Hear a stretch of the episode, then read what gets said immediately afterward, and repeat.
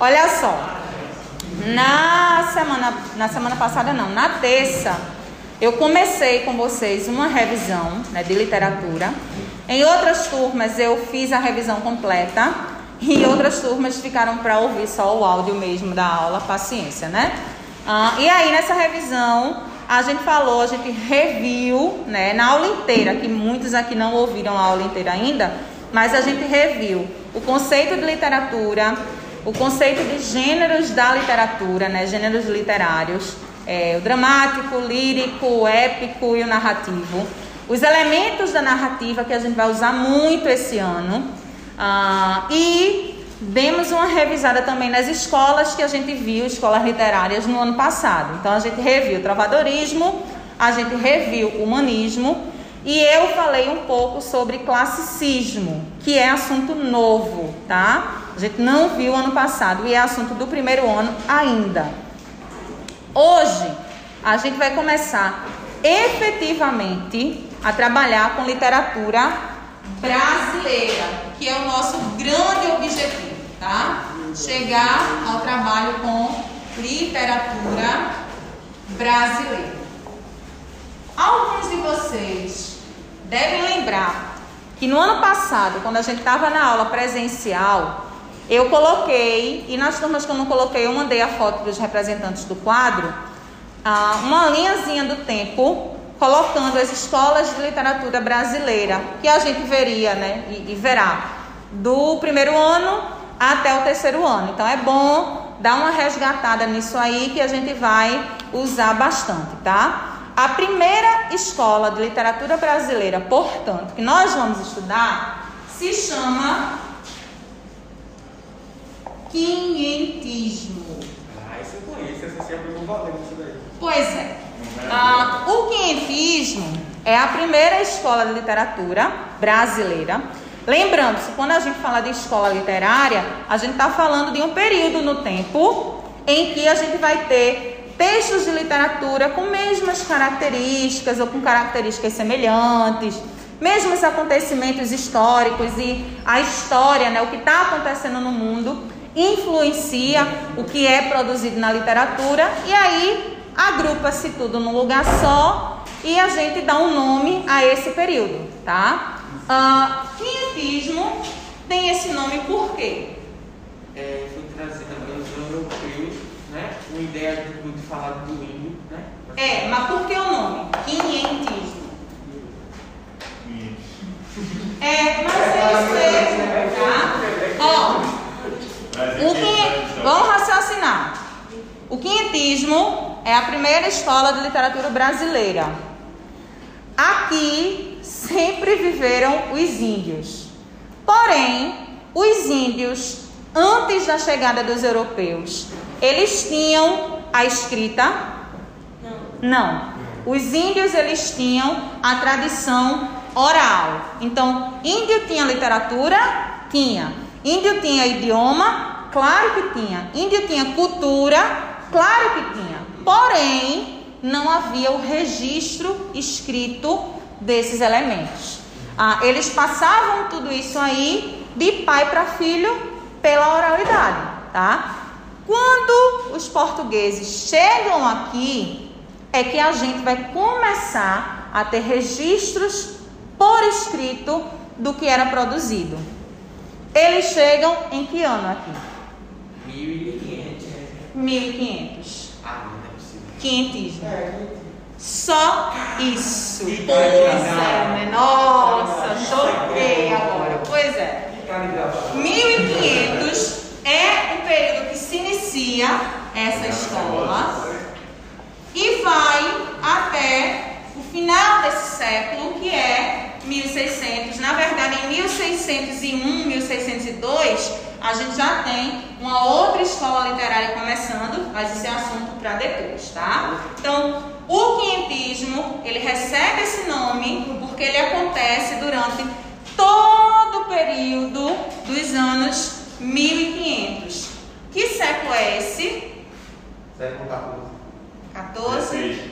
Amém, né? Vamos aprender, que é muito fácil, a identificar século, tá? Porque a gente vai falar muito. É literatura tem tudo a ver com história. Não dá para estudar literatura sem falar de história e não dá para falar de história sem falar de tempo, de registro de tempo. Como é que eu faço para descobrir século? Pego os dois primeiros dígitos do ano e somo com 1. Então, 1500, dois primeiros dígitos, 15, mais 1, 16. 2021, 20, mais 1, século 21. Ok? Então, o quinhentismo, ele acontece durante os anos 1500, ou seja, durante todo o século 16, tá? Ah, nesse período, porque ele acontece no período dos anos 1500, quinhentismo, 1500, tá? Nesse período, vocês poderiam perguntar o seguinte, professora, nesse período é quando os portugueses chegam aqui. Os índios não tinham texto escrito, não tinham língua escrita.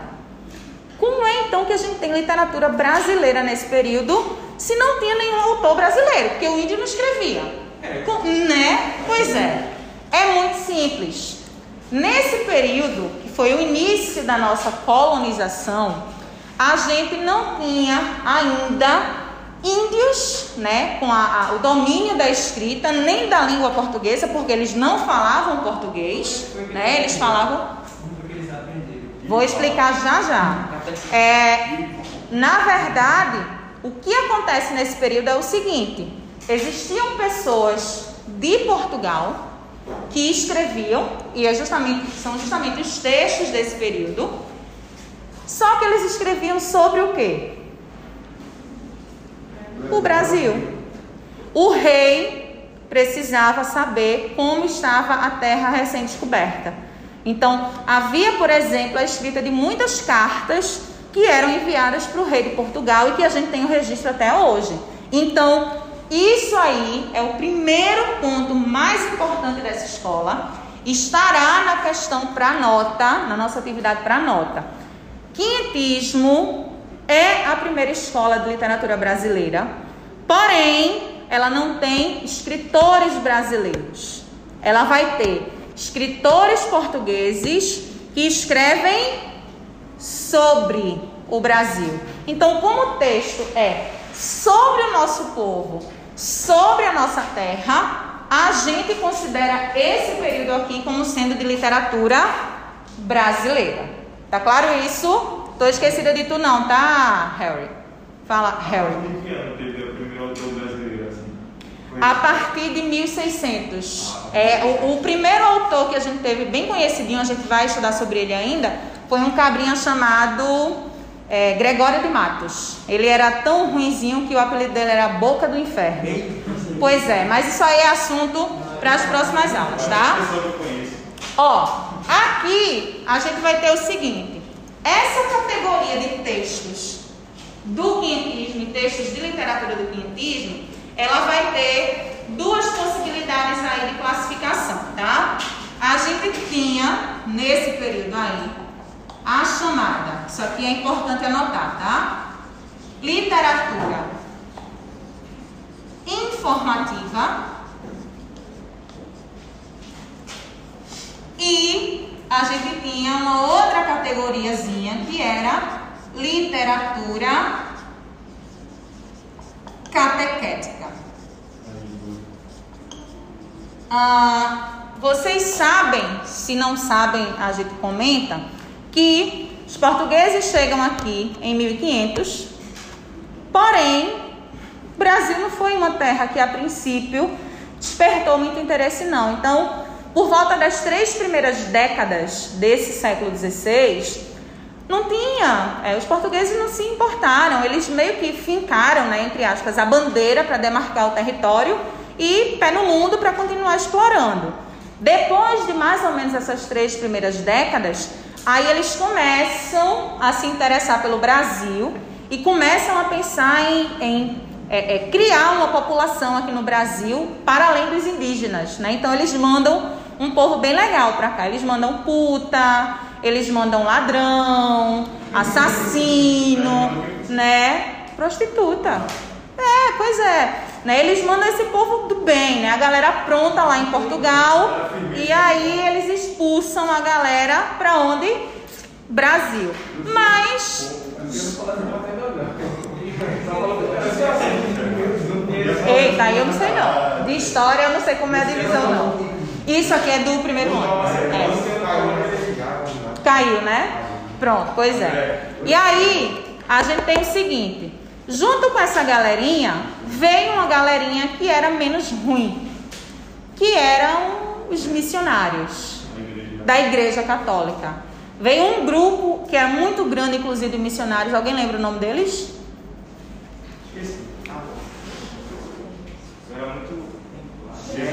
Jesuítas, isso mesmo. Então, a gente tinha, junto com essa população legal, que vinha para cá meio que desertada, meio que expulsa lá de Portugal, a gente tinha os é, jesuítas. E a ideia dos jesuítas, qual era?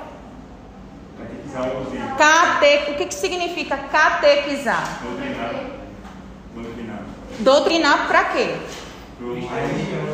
Para qual religião?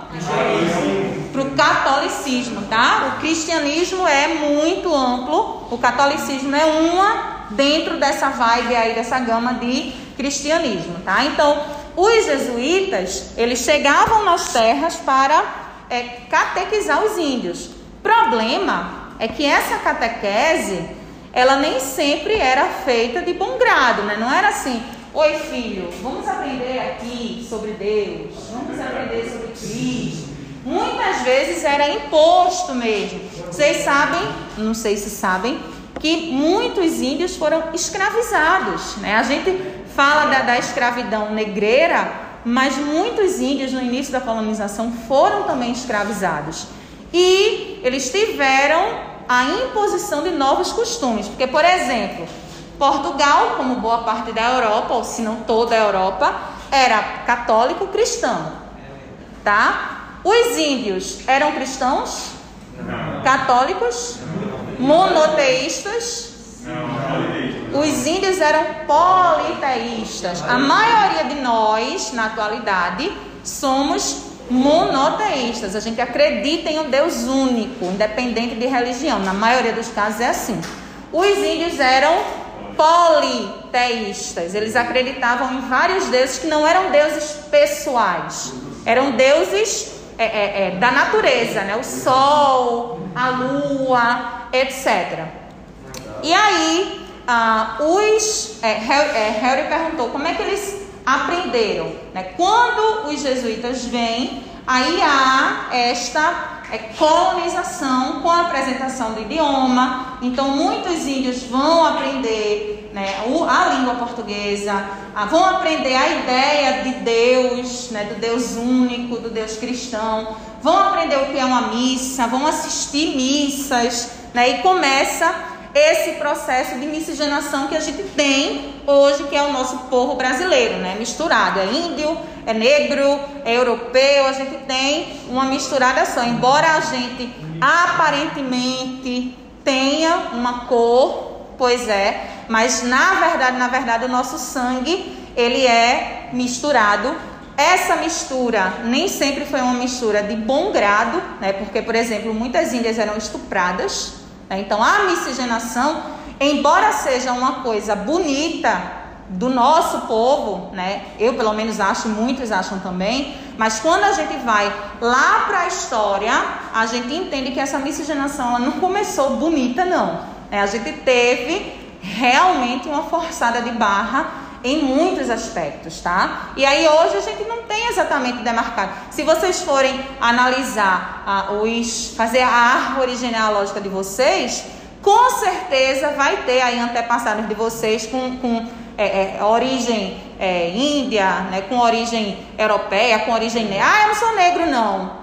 Se você for olhar, vai ter alguém, um tio avô, um bisavô, um tataravô que era, né, de alguma Pois é. Então, no, do ponto de vista do texto, do, do quinhentismo, a gente vai ter a literatura informativa e a gente vai ter a literatura catequética.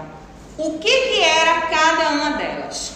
A literatura informativa, como o próprio nome sugere, eram textos cujo objetivo era informar o rei de Portugal sobre a terra descoberta por um novo mundo, tá? Isso aí era feito através de cartas. Claro, não tinha internet, não tinha telefone. Então o jeito era escrever cartas para o rei, informando sobre como era a terra, como estava, como estava o processo de colonização, como era o povo, qual era a língua, etc.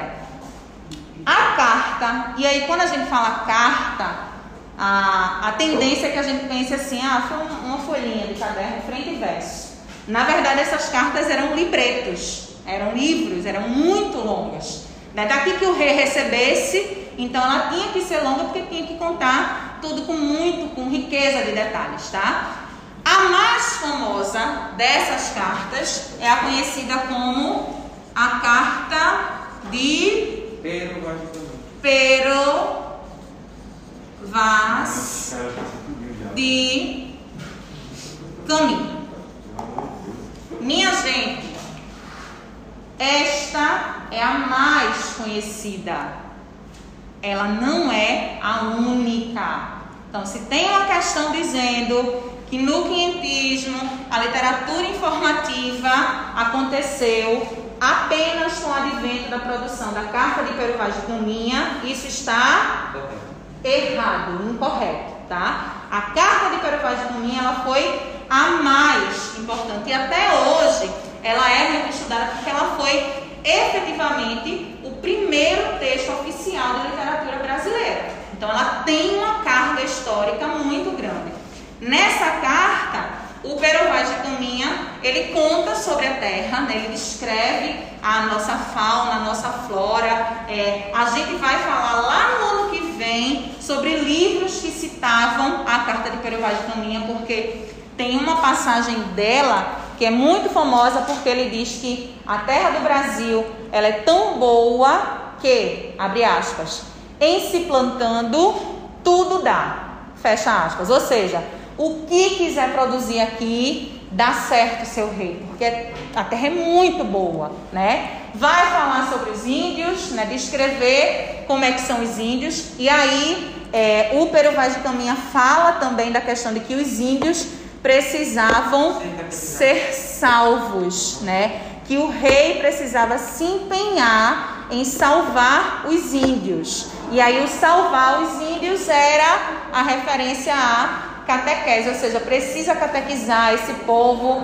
é, em vários deuses, esse povo não sabe do Deus cristão, esse povo não entende do catolicismo e ele precisa ser catequizado. Embora isso tivesse toda uma questão econômica por trás, mas aí não interessa para a gente em literatura, tá? Então, a literatura informativa são as cartas, foram várias, dezenas de cartas, só de Perovais? Não, de outros viajantes também, que eles eram escrivãos, eram mandados para as terras descobertas especificamente para informar o rei sobre, tá? E a literatura catequética, que eram os textos que os jesuítas escreviam. Tá? Eles produziam textos também que estão registrados e que fazem parte do quinhentismo. O mais importante texto catequético escrito nesse período foi escrito por um padre chamado José de Anchieta. O José de Anchieta, ele escreveu a primeira gramática de Tupi-Guarani. Veja, os índios não falavam português, tá? Óbvio. A língua que os índios falavam era Tupi-Guarani, que inclusive a gente tinha variações de Tupi-Guarani a partir de cada tribo, tá? Mas existia uma regra principal aí da gramática do tupi. É, os índios não tinham texto escrito e aí O José de quando vem para cá, é, ele se engaja né, nesse processo de catequizar os índios, de tal modo que ele mora na aldeia. Ele não mora nos centros onde estão os portugueses, os europeus, mas ele se muda para a aldeia para poder ter aquela convivência intensa com os índios e aprender a cultura, aprender o idioma. E aí, quando ele aprende com muita é, é, é, desenvoltura o tupi-guarani, ele escreve a primeira gramática de tupi. Isso para a gente tem uma importância histórica absurdamente grande, tá? Então, quando a gente fala de quinhentismo, a gente está falando de dois tipos textuais. Literatura informativa, com as cartas, a principal delas, a carta de Pero Vaz de Caminha, não era única e nem ele era o único escritor. E a literatura catequética, que eram os textos de catequese que os jesuítas escreviam, tá? Aí vocês podem pensar, ah, professora, mas gramática de tupi não é texto de catequese. Mas é um texto da época que fala sobre um aspecto que era específico do nosso lugar, da nossa terra. Então, nesse momento, a gente vai considerar a literatura. Do ponto de vista teórico, isso aqui não é literatura, isso aqui não é literatura. Neste momento específico, a gente considera porque eram textos e eram os únicos que falavam sobre a nossa terra. Então a gente vai considerar a literatura sim, e a gente vai dizer que basicamente é isso que quientismo.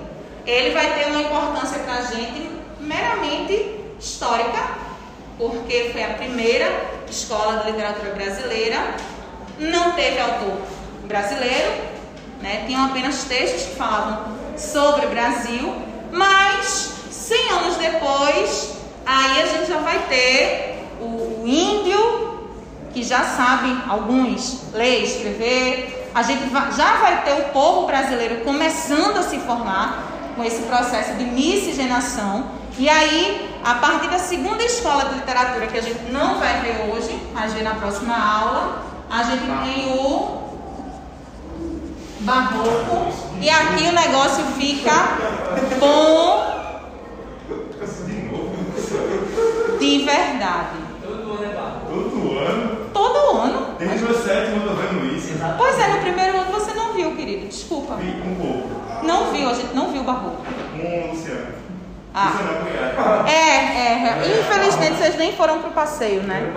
Pois é, mas enfim. Ok, minha gente, então, quinhentismo basicamente é isso, embora a gente vai ter, né, mais pra frente, algumas atividades sobre o quinhentismo e aí posteriormente eu explico o que, que a gente vai fazer. Inclusive, é daqui que vai surgir a leitura e os trabalhos com o livrozinho Terra Papagaio. Ah, ele é uma releitura desse período e é ele que a gente vai trabalhar agora nas próximas aulas, mas aí eu explico depois para vocês. Ok? Alguma dúvida, alguma pergunta? Não? Então, tudo bem.